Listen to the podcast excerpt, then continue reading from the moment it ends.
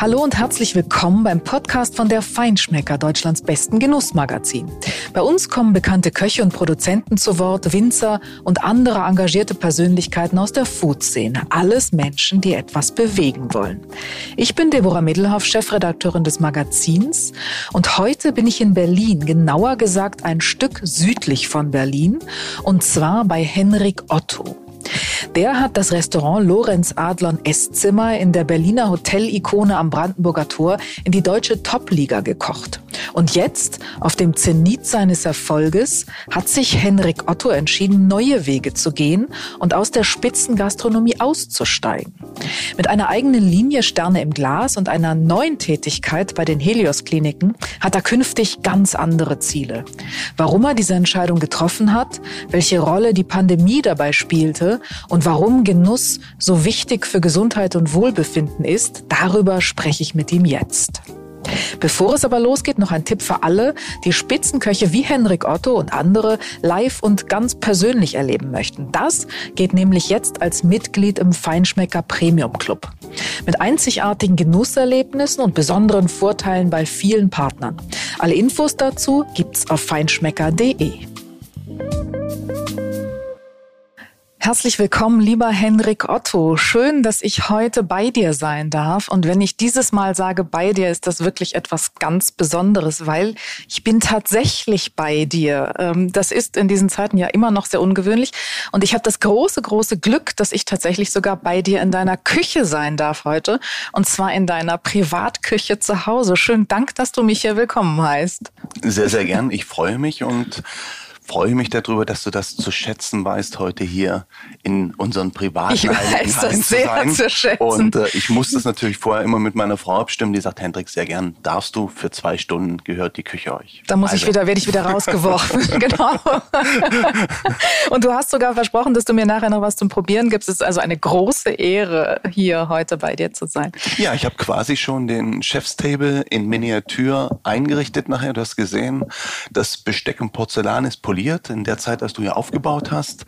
Äh, Setup ist gemacht und von dem her bin ich gespannt und freue mich aber auch selber, weil ich muss gestehen, ich hatte heute noch kein Frühstück und nachher eine Kleinigkeit zu essen, das freue ich mich auch. Okay, drauf. ich verspreche dir, wir machen schnell. Lieber Hendrik, dass wir heute reden, äh, hat nicht nur den Grund, äh, dass du einer der besten äh, deutschen Köche tatsächlich bist, sondern auch weil du gerade einen Lebensabschnitt beendest und einen neuen beginnst, so möchte ich es mal nennen. Und äh, wir haben ja viel Bewegung in der Gastronomie in Deutschland im Moment, nicht nur in Deutschland, sondern überhaupt europaweit, weltweit wahrscheinlich, bedingt durch die Pandemie. Und äh, du hast äh, mehrere tolle Stationen gehabt, zuletzt äh, im Lorenz Adlon in Berlin. Fast zwölf Jahre, glaube ich, waren es am Ende, die du dort warst. Und du hast das Haus, das Restaurant auch zu einer der besten Adressen für Top-Gastronomie, Top-Küche in Deutschland gemacht. Und ähm, zwölf Jahre sowas zu machen und auch davor schon mit Hochdruck, Unterhochdruck, Höchstleistung und dann aufzuhören. Was macht man am Tag danach? Was hast du an deinem ersten freien Tag gemacht? Du kommst hier mit Fragen, damit habe ich gar nicht gerechnet. Oh Gott. Das ist doch der Sinn ja, der Sache. Sehr, sehr gut. Tatsächlich, ähm, wenn ich das so ein bisschen reflektiere, glaube ich, dass das noch gar nicht so richtig durchgedrungen ist. Und ich denke, das ist auch so ein bisschen den jetzigen Zeiten geschuldet. Restaurant offen, Restaurant zu, neue Verordnung, dies, das, jenes. Also man hat ja finde ich schon gerade, wenn man aus der Gastronomie kommt, so ein Gefühl von Normalität, wenn man überhaupt davon sprechen kann, in der Spitzengastronomie verloren. Und ich muss gestehen, oder was heißt gestehen, der letzte Abend war wirklich sehr, sehr emotional für mich, gerade auch mit dem Team, mit Oliver Kraft und vielen anderen, mit denen ich wirklich schon seit Jahren zusammenarbeite. Ähm, wie du weißt, solche Teams, wir haben natürlich auch eine relativ hohe Fluktuation. Das heißt, äh, die Leute schauen sich Läden an, ziehen weiter, wie in den klassischen Wanderjahren, um möglichst viel lernen zu können. Aber trotzdem hat man natürlich auch immer wieder Menschen, die einen länger begleiten oder wieder zurückkehren. Und am Tag danach, am Sonntag, Samstagabend war der letzte Service. Wir hatten ein volles Restaurant, es war eine tolle Stimmung, waren ganz, ganz viele Stammgäste auch noch da, was auch sehr emotional ist. Und ich muss dir gestehen, teilweise auch jetzt, ähm, nach den Schließzeiten, dann sieht man Gäste wieder, Freunde wieder, die natürlich in dieser langen Zeit auch wirklich teilweise wie Familie geworden sind. Und das war schon sehr, sehr emotional, das eine Mal nach der Wiedereröffnung, weil ich habe das gar nicht so gespürt, was man wirklich vermisst hat, diesen Gästekontakt. Und das ist ja auch so, glaube ich, für die Gastronomen das, was sie lieben. Und jetzt das Gefühl zu haben, zumindest erstmal diesen Bereich der Gäste zu verlieren, das war schon hart. Und am Sonntag danach, ich glaube, ich bin hier irgendwie ein bisschen im Garten rumgesprungen, so wie ich es immer mache, um mich abzulenken. Bin wenig dazu gekommen. Du siehst, es ist ein bisschen aufgeräumter jetzt. Ja. Das heißt, ich habe gestern nochmal die Kehrschaufel in die Hand genommen, um mich so ein bisschen abzulenken. Aber ich glaube, es gibt so Momente dann, wo man später dann auch so aufwacht, so ging es mir und dachte mir, hm, wie wird das jetzt? Wie ist das? Wie ist das neue Team? Wie wird es in Zukunft sein? Und dieser Bereich, meine Frau kommt auch aus der Gastronomie, Hotellerie und sie sagt immer zu mir, Hendrik, das ist was ganz Besonderes. Und ich glaube, wir alle kennen das ja im Leben, wenn man irgendwo so mittendrin ist und dann rückblickend draufschaut, dann kann man es ja meistens erst wirklich ja, beurteilen und sagen, wie war es. Ähm, also von dem her, ich bin mal gespannt, wie es mir gehen wird, aber Du hast es ja so ein Stück weit auch angesprochen, als jetzt kommt dann starker Bruch und es wird was anderes gemacht. Und das habe ich auch bewusst herbeigeführt. Nichtsdestotrotz bin ich gespannt, was das mit mir machen wird. Ja, klar. Also das muss man sagen. Es war deine Entscheidung, mhm. ähm, diesen Schritt zu gehen. Äh, aber so eine Entscheidung reift ja auch. Und ich kann mir vorstellen, dass man sich, ähm, wenn man auch den Erfolg hat, den du hast, und du hast das ja beschrieben, das ist ja was sehr Emotionales, dass man sich nicht leicht tut mit so einer Entscheidung. Wie war denn der Prozess bei dir? Ich weiß gar nicht, ob du das verraten magst und darfst, aber ähm, das war ja ein Prozess. Wie wie, wie leicht oder wie schwer war der und wie, wie, wie reift so eine Entscheidung? Also der Prozess war, würde ich mal sagen, für mich so auch ein schleichender Prozess. Natürlich die letzten zwei Jahre müssen wir uns nichts vormachen. Mhm. Covid, das war schon auch brutal, wenn man jeden Tag ähm, ja dafür da ist, kreativ zu sein, mit dem Team zu arbeiten, Gäste zu begeistern. Wir sind ja Dienstleister. Auf einmal fällt dieses alles weg und ähm, man sitzt zu Hause, überlegt sich, was mache ich jetzt? Ich glaube, ich habe die Zeit gut genutzt für mich. Ähm, meine Mädels waren so ein bisschen erstmal, okay, jetzt ist ist der Vater zu Hause, sonst ist er nie da. Wie oh ist Gott. das? Kommt er, genau, kommt er uns jetzt hier in die Quere? Du bist hier nicht eingeplant. Ich sage, okay, in Ordnung. Ähm, nein, Spaß beiseite. Also das hatte natürlich auch viele schöne Situationen und Zeiten.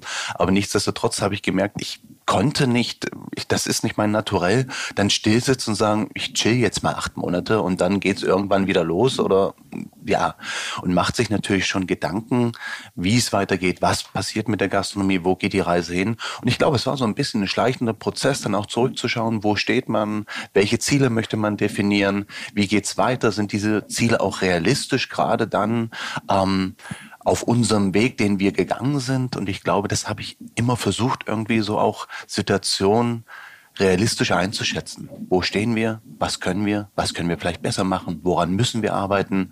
Und das ist ja nicht nur eine Entscheidung dann von mir, sondern von einem Team und von einem Unternehmen.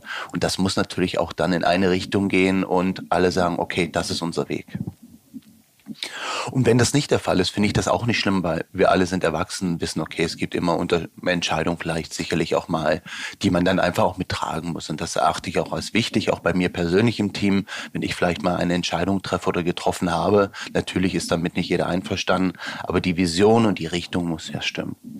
Und dann muss ich dir sagen, irgendwann dachte ich mir, Mann, Hendrik, du bist ein alter Knochen, 47 Jahre alt. Jetzt arbeitest du seit 30 Jahren in der Spitzengastronomie, hast für dich persönlich gefühlt, eigentlich alles erreicht. Ich bin wirklich sehr, sehr zufrieden mit dem.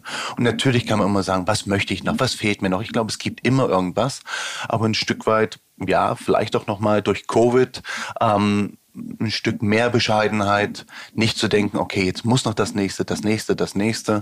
Ich glaube schon, dass das auch ein bisschen was mit mir gemacht hat. Und dann habe ich halt überlegt und dachte mir, arbeite ja schon seit einiger Zeit auch mit Helios, mit dem Projekt äh, Sechs Köche, Zwölf Sterne zusammen und finde das eine tolle Geschichte. Somit hatte ich schon mal ein bisschen einen Kontakt in diesen Klinikbereich. Ich muss sagen, ich kann jetzt sagen, zum Glück. Ich hatte keinen Krankenhausaufenthalt, woran ich mich jetzt wirklich entsinnen mhm. könnte und äh, hatte mich bis dato noch nicht wirklich so stark damit beschäftigt.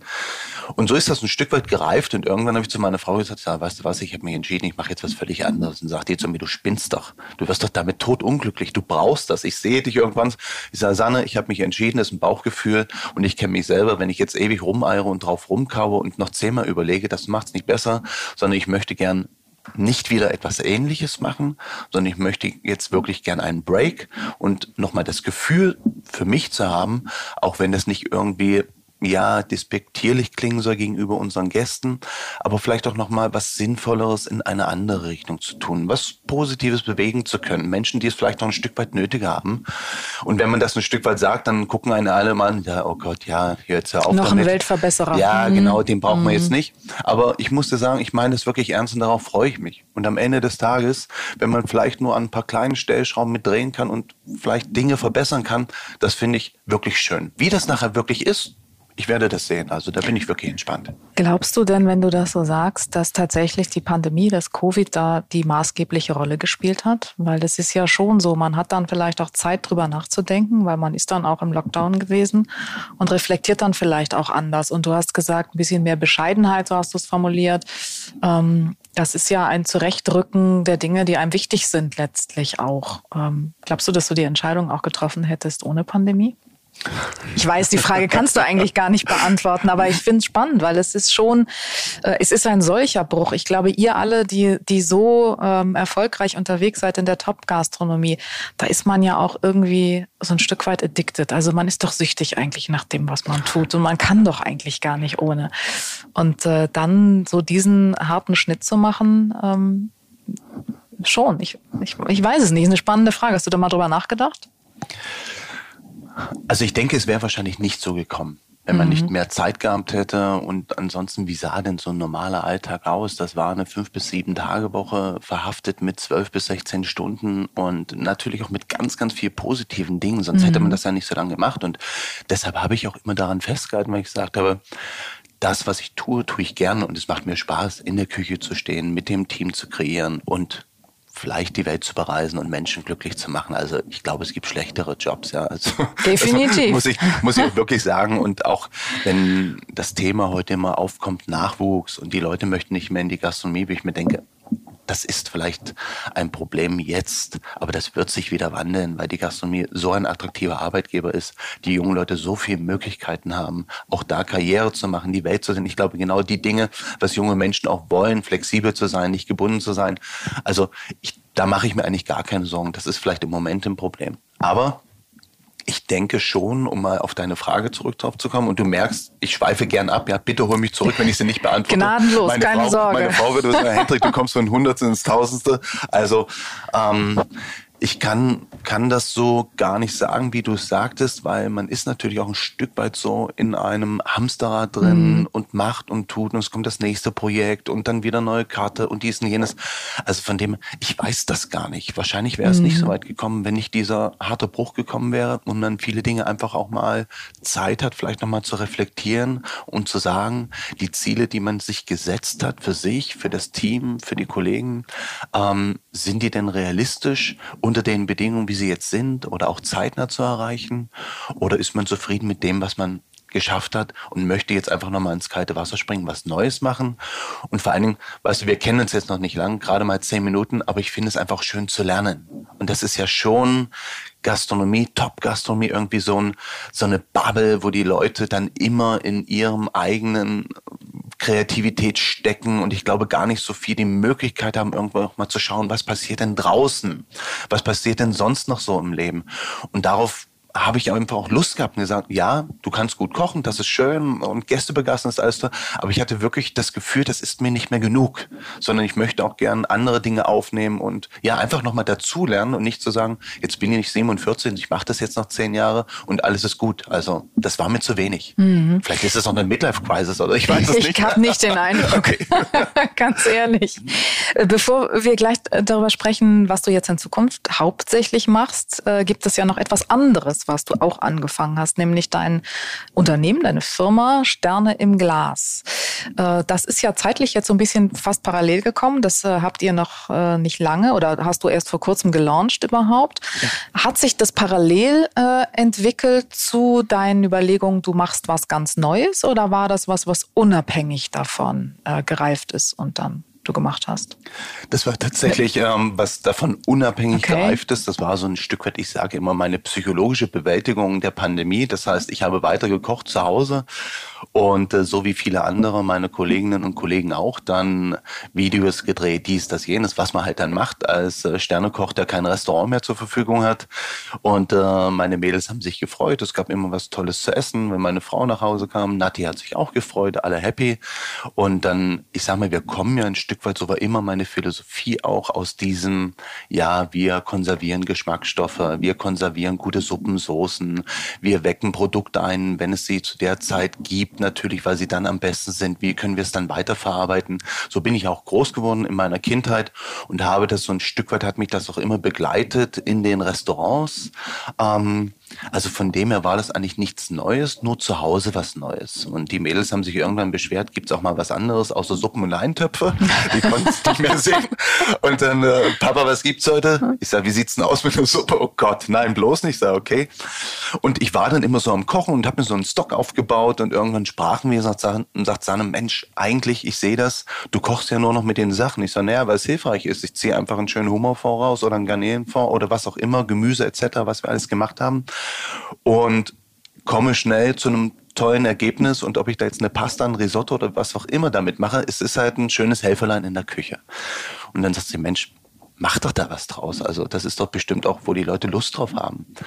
Und im Grunde genommen ist so ein Stück weit aus dieser psychologischen Bewältigung der Pandemie die Firma entstanden. Das war das Erste. Und dann parallel ähm, der Gedanke gereift, dann auch zusammen mit Helios zu sagen, komm, ich mache das jetzt nicht nur halb so bei euch, sondern wenn, dann lasst es uns da richtig machen und dann kann ich auch, euch auch vor Ort begleiten und das auch viel besser implementieren, als zu sagen, okay, wir wissen das, man kreiert was, aber es ist wie in der Küche, wenn nicht die Leute da stehen und es dementsprechend auch wissen, wie es umzusetzen ist und wie es sein soll, dann ist es halt nur halb so viel wert. Also mhm. ja, das war wirklich losgelöst man muss, Man muss aber du merkst, ich antworte schnell und kurz, oder? Ja, sehr gut. sehr man muss aber vielleicht kurz nochmal erklären, Sterne im Glas, was ist das eigentlich? Was, habt, äh, was machst du jetzt für Produkte? Ähm, in welcher Form gibt es die und wo gibt es die vor allen Dingen?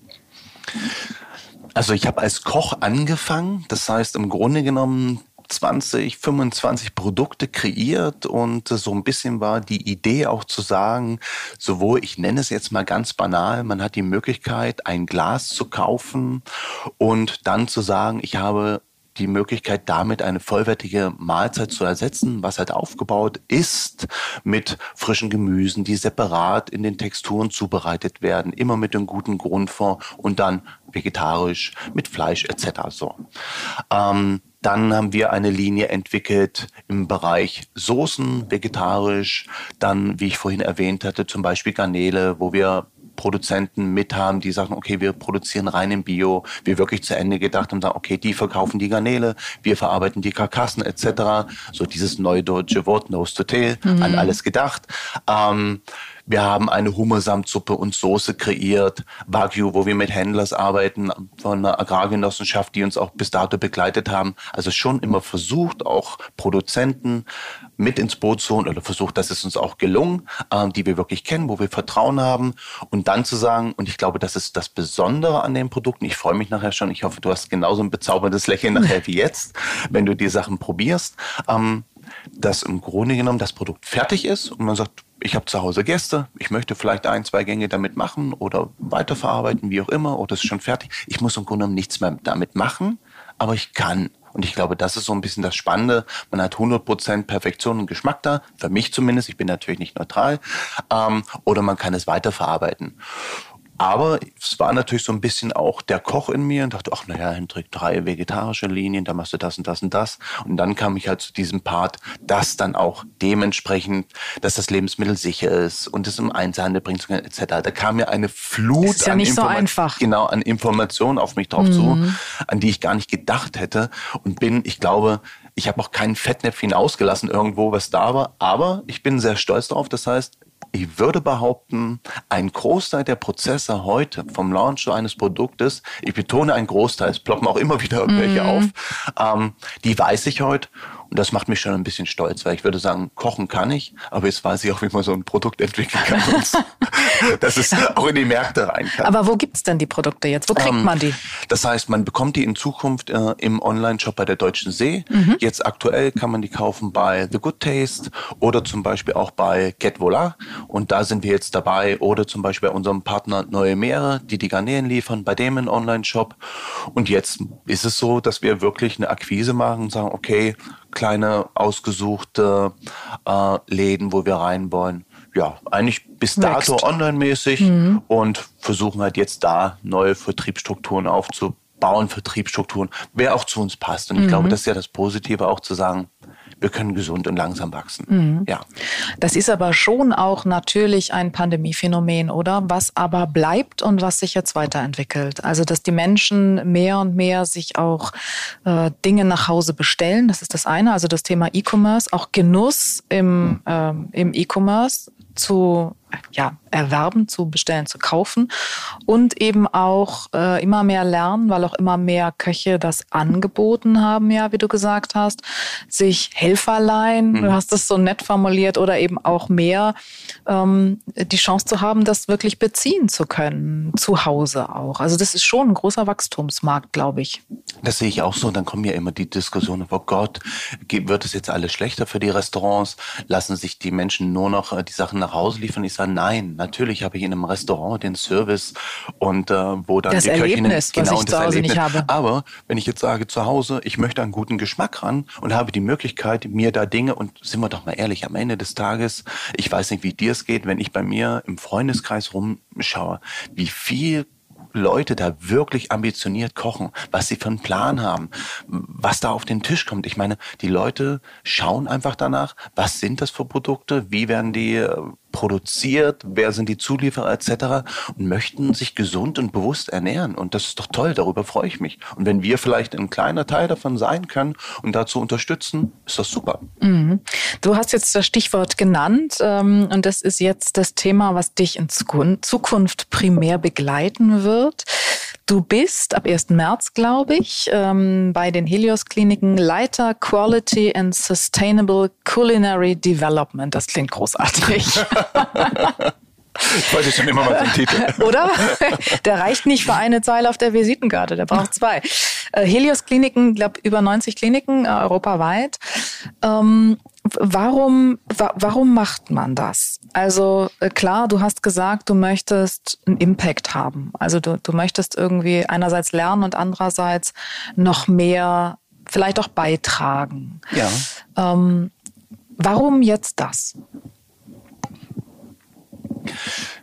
Wie ich das vorhin schon so ein bisschen angerissen hatte, mit Sicherheit hat er auch Punkt A schon die Zusammenarbeit dazu beigetragen, dass ich ja so einen Fuß schon noch ein bisschen in der Klinik hatte mit den Projekten, die wir bis dato gemacht haben. Das muss man vielleicht kurz erklären. Es sind, ihr seid sechs Köche, ja. äh, glaube ich, und habt äh, Gerichte, zwölf Gerichte entwickelt genau. für das äh, kulinarische Programm der Kliniken. Ich glaube, Thomas Bühner ist noch dabei, Nils Henkel ist dabei, Christoph Rüffer ist dabei, du bist dabei.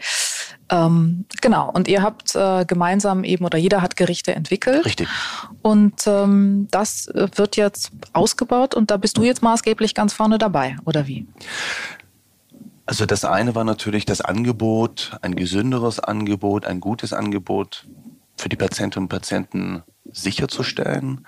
Wobei ich finde, man muss auch immer ganz vorsichtig sein. Ich war neulich zu einem Tasting und habe mir mal das normale Programm angeschaut, wenn ich das so sagen darf von Helios.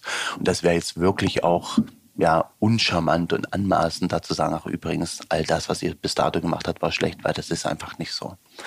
Ähm, aber trotzdem verstehe ich mich als jemand, der eine andere Sichtweise hat auf Dinge der vielleicht eine andere Herangehensweise hat an das Thema Geschmack, Inhaltsstoffe, gesundes Essen und einfach jemand, der da unterstützen kann, um ein besseres Produkt für Helios zu kreieren. Das ist die Idee des Ganzen.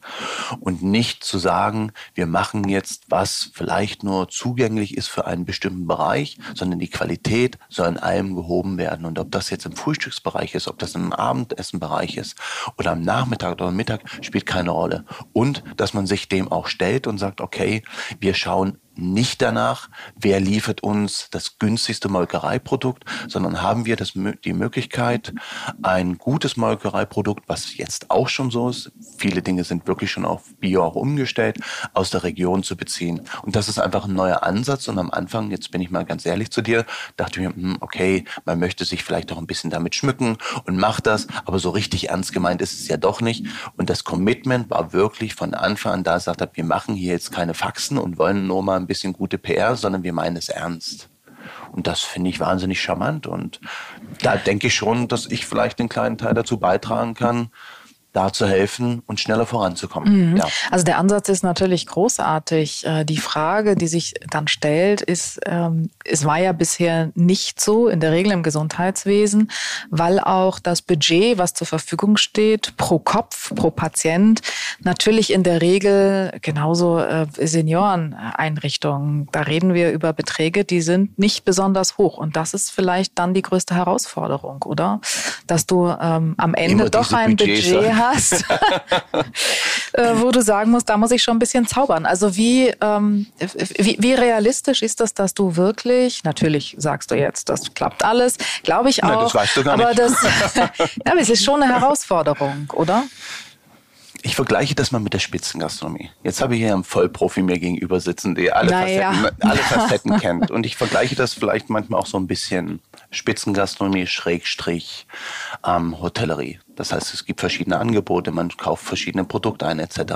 Aber schauen wir uns doch heute mal, das ist vielleicht ein ganz guter Vergleich in der Spitzengastronomie ähm, die Wareneinsätze an. Mhm. Das heißt, ähm, es gibt viel weniger an Fleisch, an Fisch etc. Das heißt, die Wareneinsätze sind extremst runtergegangen.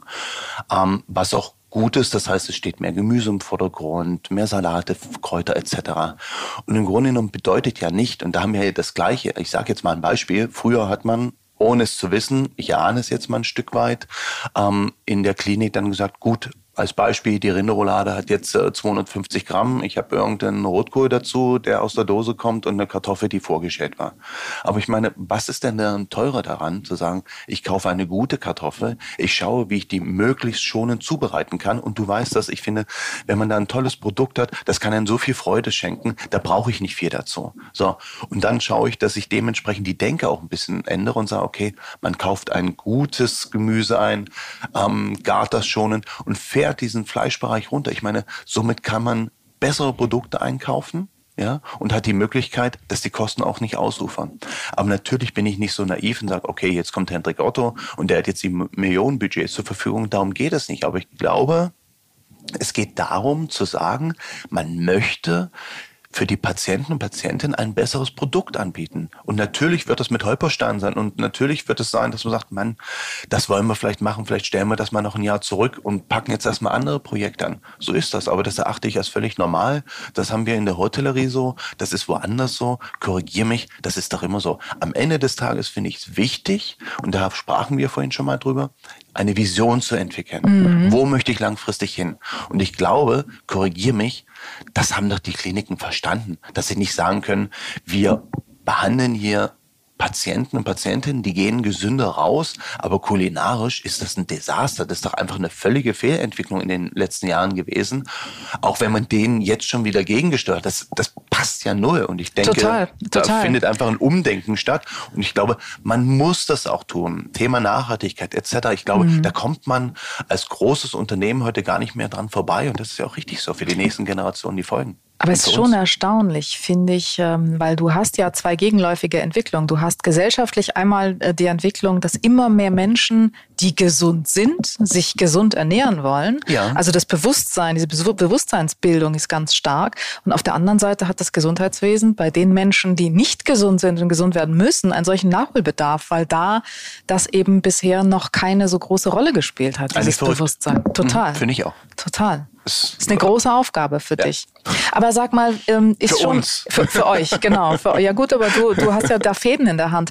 Ähm, ich verstehe das alles, was du sagst. Und natürlich ist das ein Prozess und das ist ein, ein Denk- und ein Umdenkprozess. Du hast es gesagt, der da gerade stattfindet, eine Entwicklung. Und da muss man äh, manchmal dann auch kleinere Schritte machen, als man sich vielleicht vornimmt, weil es geht nicht gleich immer so der Riesenschritt und dann muss man eben Step by Step die Dinge entwickeln. Aber du sagst, und das ist für mich so der Knackpunkt. Ähm, klar ist es, äh, ist es besser, eine tolle Kartoffel zu kaufen und die schon zuzubereiten. Aber du hast es ja gesagt, wer schält denn die? Also am Ende ist es ja dann äh, natürlich der Kostenfaktor, wenn ich die bei einem äh, Großhändler, beim Lieferanten einkaufe und die ist fertig eingelegt in irgendwas und geschält, ähm, äh, dann ist sie nicht gut. Aber wenn ich sie selber kaufe, muss ich jemanden haben, der sie schält. Wie, wie geht das? Also wie funktioniert das auf der Kostenseite? Ähm, glaubst du, dass du da echt noch ein Stück Arbeit vor dir hast oder ähm, wie ist die Lage?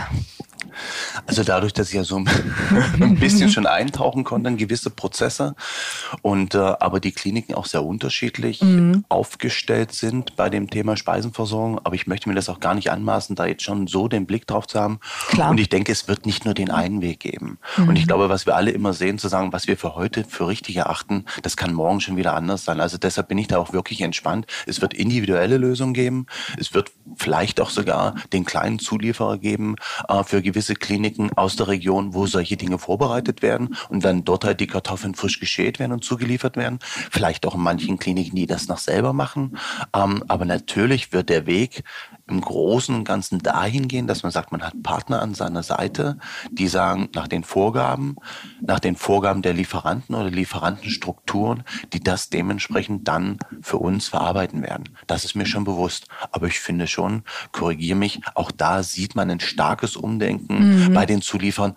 Also ich glaube, das Einzige, und da gebe ich dir recht, ich bin ein wahnsinnig ungeduldiger Mensch. Das könnte das Einzige sein, irgendwie, was mir so die Beine wegzieht. Das, eigentlich hätte ich doch schon gern alles fertig. Warum dauert das so lang? Aber da muss man sich einfach wahrscheinlich disziplinieren und sagen, gut, wir nehmen uns jetzt mal diesen Bereich vor und gehen das mal an.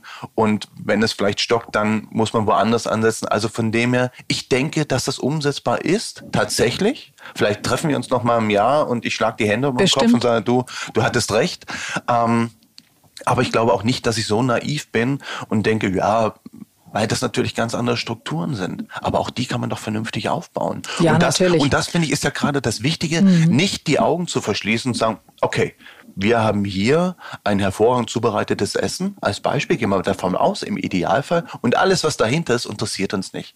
Und ich genau denke ich, das ist ja auch wichtig, korrigiere mich, und was uns oft auf die Füße fällt, egal ob es bei uns ist oder bei anderen, dass man dann nicht sieht, okay, was passiert denn wirklich dahinter?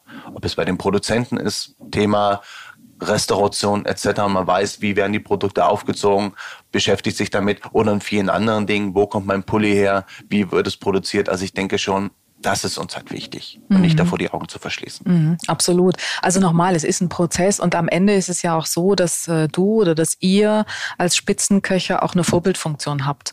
Und äh, wenn äh, einer neue Wege gehen sollte, dann seid ihr es und ihr seid da eine Speerspitze einer Entwicklung und ihr habt da in diesen Bereichen, in denen du tätig bist, in denen äh, auch andere sich ja engagieren, habt ihr eine Aufgabe und ihr habt eine Vorbildfunktion und äh, ihr werdet die Welt nicht von heute auf morgen verändern können, aber ihr macht erst erste Schritte und das ist, glaube ich, wichtig. Tatsächlich war mir das so gar nicht bewusst. Da sind wir wieder so in der Bubble und man ist dann nur am Denken und Machen und Tun mit seiner eigenen Welt beschäftigt. Als das Announcement kam, dass ich zu Helios wechseln werde, ich wusste gar nicht, dass wir so viele Gäste haben, die im Bereich Klinik unterwegs sind. Und so die Essenz des Ganzen war ein bisschen, das fand ich schon sehr erstaunlich, Herr Otto, das ist doch für die Gäste Entschuldigung bitte für die Patienten von den Helios-Kliniken eine Riesenwertschätzung, dass sie jemanden so wie Sie einstellen, der da unterstützen und helfen soll. Da dachte ich, ja, das stimmt, das ist wirklich ein Commitment. Also von dem her, ja, werde ich mein Bestes tun, um denen auch irgendwie gerecht zu werden und nicht nachher die Kritiken bekommen und sagen, was war denn da los? Es war fürchterlich. Mhm. Hast du eigentlich deine äh, eigene Ernährung irgendwie umgestellt so im Laufe der Zeit? Also ich habe ja vorhin beklagt, äh, dass ich im Moment zu viel Kilos habe. Habe ich nicht das, gehört. Das ist sehr charmant von dir, ist wirklich so. Und ähm, das Erste, was ich gemacht habe, ich muss gestehen, so ein bisschen mehr meine Frau, als der Entschluss feststand, der sagt, okay, du machst das jetzt wirklich. Ich sage, ja, mein Schatz, ich habe mich dazu entschlossen. Du weißt nicht, was du tust. Ich sage, doch, ich weiß das. Ähm, war oben liegt Lektüre bei mir jede Menge über gesunde Ernährung etc. Und das ist schon was. Das eine ist ja zu sagen, zu wissen, wie bereite ich Lebensmittel schon zu, um das Maximum an Geschmack und Inhaltsstoffen ähm, ja, drin zu lassen. Aber das andere ist natürlich auch, was ist denn wirklich wichtig, wenn jemand ein Herzproblem hat, etc. etc. Und da bin ich wirklich dabei, mich jetzt einzulesen, weil ja, da bin ich kein Profi, aber das ist hochspannend. Und ich hoffe natürlich, um deine Frage zu beantworten, dass es auch gut. mir zugute kommt irgendwann. Und ich sage, ja, natürlich jetzt morgens. Äh, viel Eiweiß habe ich gelernt, sättigt natürlich, viel Nüsse etc. Aber ich habe es, glaube ich, nur zwei, drei Wochen durchgehalten und ich muss da echt nochmal angreifen. Mhm. Das heißt, mich gesünder zu ernähren. Ich weiß nicht. Also äh, das ist äh, auch so eine spannende Frage, dieses Muss, was du gerade formuliert hast. Ich möchte es. Du möchtest, ich genau. Möchte es. Ja, ähm, äh, aber das ist auch das ist ja eine Entwicklung, äh, auf die wir im Moment schauen. Wir, äh, ich glaube, das ist ein deutsches Phänomen, ähm, machen die Dinge, wenn wir sie machen, immer gleich so richtig. Und ähm, ich wünschte, es wäre so. Äh, naja, sagen wir es mal so, also ein Teil. Nicht? Es mm, ist ja, also ja. wenn ich vegan bin, bin ich äh, oft nicht vegan, sondern ich bin dann gleich militant vegan. Also mm. wir neigen einfach dazu, dann auch durchaus in Extreme zu gehen manchmal. Und ich habe frag mich manchmal, ob wir so die Unbeschwertheit äh, des Genießens auch verlernen, weil es ist dann immer so, es hat bisweilen dann so was Religionshaftes. Nicht? Also ich esse kein Fleisch, dann, ähm, dann will ich auch gleich die Welt bekehren und missionieren, dass möglichst alle das tun. Und ähm, Bezeichnend finde ich auch, wenn wir ähm, von Schokolade reden, reden wir immer von einer Sünde. Das ist keine Sünde, oder? Also das meine ich. Es ist so, wir tun uns dann so schwer, so eine natürliche Balance mit den Dingen manchmal auch zu behalten. Und ich habe so ein bisschen das Gefühl, das ist schon so eine Gefahr, dass der Genuss dann so verpönt wird. Also genießen, nee, das darf man nicht mehr. Man muss sich doch, man muss sich doch gesund, gesund ernähren. Also ich widerspreche dir ja wirklich nur sehr ungern. Aber, aber dieses Mal. Tatsächlich nehme ich das anders wahr. Okay. Ich habe schon das Gefühl, gerade so muss ich sagen, aus der Umgebung, wo wir uns bewegen, dass die Leute wirklich darauf achten, mehr oder weniger, was nehmen sie zu sich, ähm, aber auch immer ganz klar definiert ist, und das nehme ich auch immer mit, ja, natürlich muss ich auch sündigen, wenn ich es als solches empfinde. Und natürlich gibt es auch Situationen, wo wir hier zusammensitzen und essen mehrere Gänge und lassen es uns gut gehen und es gibt mal ein Glas zu viel an Wein oder wie auch immer. Also ich glaube, das erachte ich auch als ein Lebensgefühl. Das wäre jetzt nicht so, Unbedingt. dass ich sage, ich möchte jetzt jeden Morgen aufstehen und nur einen Quark essen. Diesen, nein, überhaupt nicht, sondern natürlich möchte ich auch sonntags morgens hier sitzen und mir dann Kohlenhydrate zum Frühstück reinstopfen und noch ein Omelett machen und äh, dies und jenes. Also von dem her ähm, sehe ich das so wie du. Ich finde, es sollte so sein, dass man sich damit wohlfühlt. Darauf zu achten, glaube ich, ist schon wichtig, was man zu sich nimmt, dass man was Gesundes zu sich nimmt. Aber gesund, und das finde ich eigentlich schade, so wie du es sagtest, bedeutet ja nicht gleich irgendwie asketisch oder ich muss auf irgendwas verzichten, sondern ich möchte jetzt gar nicht die Keule rausholen. Ein gutes Stück Fleisch zu kaufen, ja, ist gesund. Ein gutes Gemüse zu wissen, wo kommt es her, nicht behandelt etc., ist gesund und damit kann ich ja alles machen. Also ich glaube, wenn gesunde Ernährung in diese Richtung gedrückt wird, dass es immer heißt, ich muss auf irgendwas verzichten. Also wenn ich mich bewusst ernähre, fehlt mir gar nichts und ich habe vollen Geschmack und äh, vollen Genuss dabei. Also so empfinde ich's. Genau, ja. ich empfinde das auch so. Ich sehe nur diese Ent Entwicklung so ein bisschen äh, manchmal, weil wir eben doch dazu neigen oder weil mancher dazu neigt, eben so ein bisschen dann auch gleich so richtig in Extreme zu, zu sein. Ja, ja, genau. Hm, okay, genau. Na, das, das muss ich auch nicht haben. Ich finde, das kann ja jeder für sich auch selbst frei mhm. entscheiden, wie er das handelt. Aber ich glaube, das ist doch immer so, wenn irgendwas in ein Extrem geht, dann ist es meistens nicht gut, oder? Deshalb mein Spruch, meine Leute wissen das, man muss immer irgendwo einen Mittelweg finden. Und das ist eigentlich, finde ich, das Schwerste. Das stimmt, es reguliert sich immer irgendwie ja. alles selbst. Zum Schluss, lieber Henrik. Äh, sind was, wir schon am Schluss? Wir sind ich schon so viel geredet. Wahnsinn. Nein, wir können sicher noch Stunden weiterreden. Was hast du immer im Kühlschrank, was dazu dienen kann, wenn du den kleinen Hunger, den großen Hunger, ein Snack, was halbwegs gesund ist. Was solltest, sollte man immer, was hast du immer im Kühlschrank? Also tatsächlich nicht im Kühlschrank, sondern das habe ich mir wirklich angewöhnt, draußen. Du siehst es auch, wenn du in die Küche schaust zu uns. Das heißt, immer ein bisschen Obst da, ist immer ein bisschen Gemüse da, eine Gurke, die temperiert ist, ein schönes Stück Paprika, eine Orange, wie auch immer. Das heißt, wo ich schnell Zugriffe habe auf solche Sachen und im Kühlschrank tatsächlich, ich könnte jetzt sagen, Sterne im Glas, aber das tue ich nicht, weil das wäre gelogen. Ähm, könnte ich dir nicht sagen, was da sein muss, um sofort irgendwie was Gutes zu essen, sondern da mag ich es wirklich eine gute Scheibe Brot, ein bisschen Gemüse drauf, ein Tropfen Olivenöl. Danke. Wunderbar. Und ich glaube, jetzt äh, es was zu essen. Lieber Hendrik, vielen Dank für dieses Gespräch. Wirklich. Und ich wünsche dir alles, alles Gute für diesen neuen Schritt, für diesen neuen Lebensabschnitt. Und ich finde das ganz großartig. Wir finden das ganz großartig, dass du das machst und dass du da ein Vorreiter bist. Ganz Dankeschön. toll. Vielen Dank.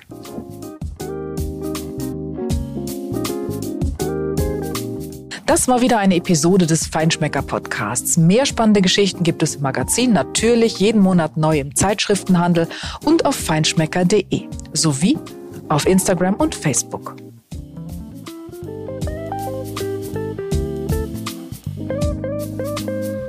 Dieser Podcast wird produziert von Podstars bei OMR.